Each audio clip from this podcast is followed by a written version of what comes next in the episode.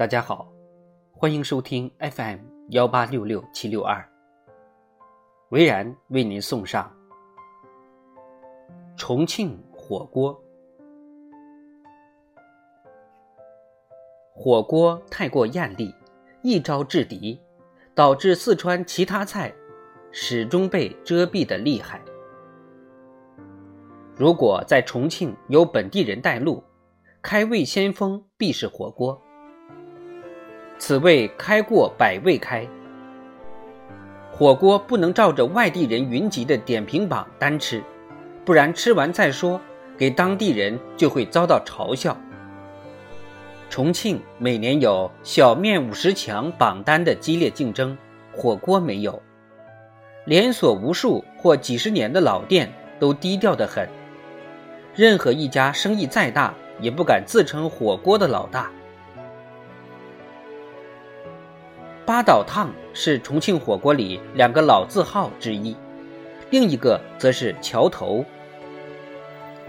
嘉陵江畔的桥头火锅一直以别无分店著称。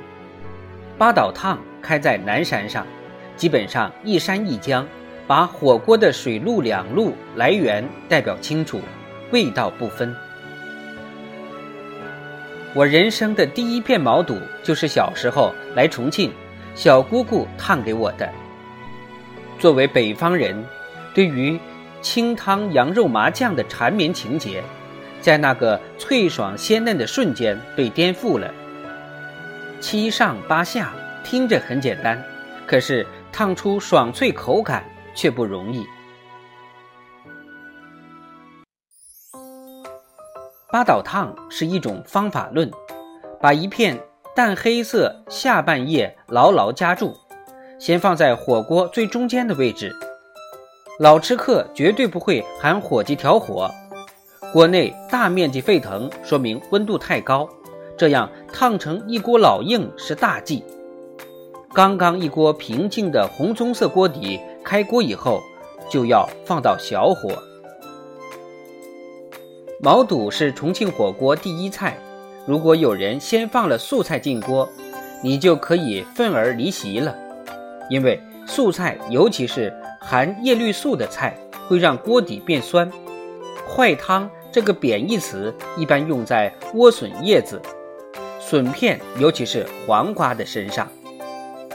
第二坏的是土豆、藕片这些淀粉质，锅底会整个起粉变稠，所以这些菜。一般羞答答的退居最后。我曾经在成都见过一桌子外国人围着纯粹的牛油红锅，点了几十盘厚片新鲜生牛肉，没有素菜。这些吃牛肉长大的非内脏控的火锅爱好者，以牛油涮牛肉的内行吃法，让我心生敬意。把毛肚慢慢的提起一放，从圆心轻轻向外滑，但始终连着汤，不完全提到空气里，在外皮已经起了绿豆大小的连片的小泡，就差不多熟了。在夹起来之前，先在锅边红油里停一秒，再放到碗里。火锅中间沸腾的是汤，旁边不动的是油，中间烫熟，边缘给味。吃起来才是麻辣。要八倒，意思是这块菜你得死死看住，锅子边缘和中间的温度与水油比例完全不一样。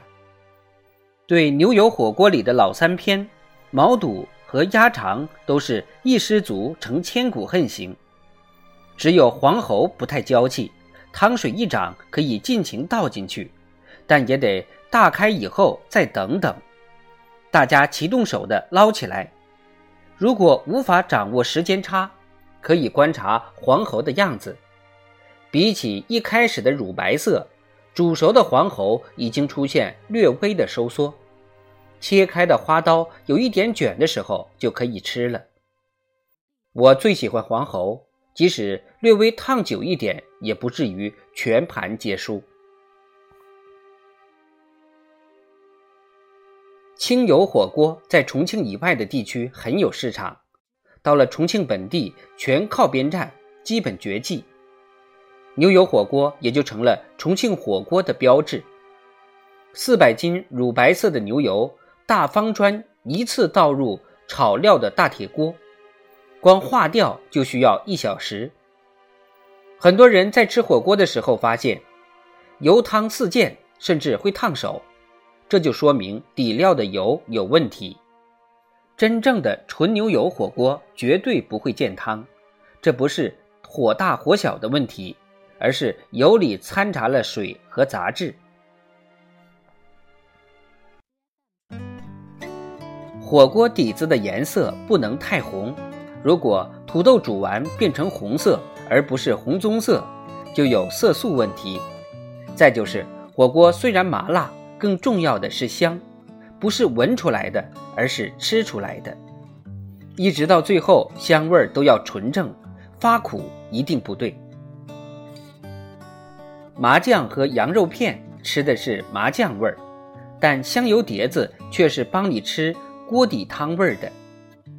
提供香油以外的。蘸碟的店家在重庆非常少，成都有也不多。火锅的油碟就是纯粹的芝麻香油，加蒜泥是标配。重点就是以碗里的油化锅里的油，不是要你吃香油，而是一片黄喉上面的红油，能被碗里的香油给拉掉不少。最后你的油碗必然越来越红。很多人以为油碟太油，夹菜就直接吃的人，一个是太烫，一个是红油凝固在菜上，再直接进肚更辣。吃火锅一定要观察本地人的吃法，但是重庆人和成都人一样，最讨厌矫情和好为人师，从来不当面纠正一个外地人的错误做法。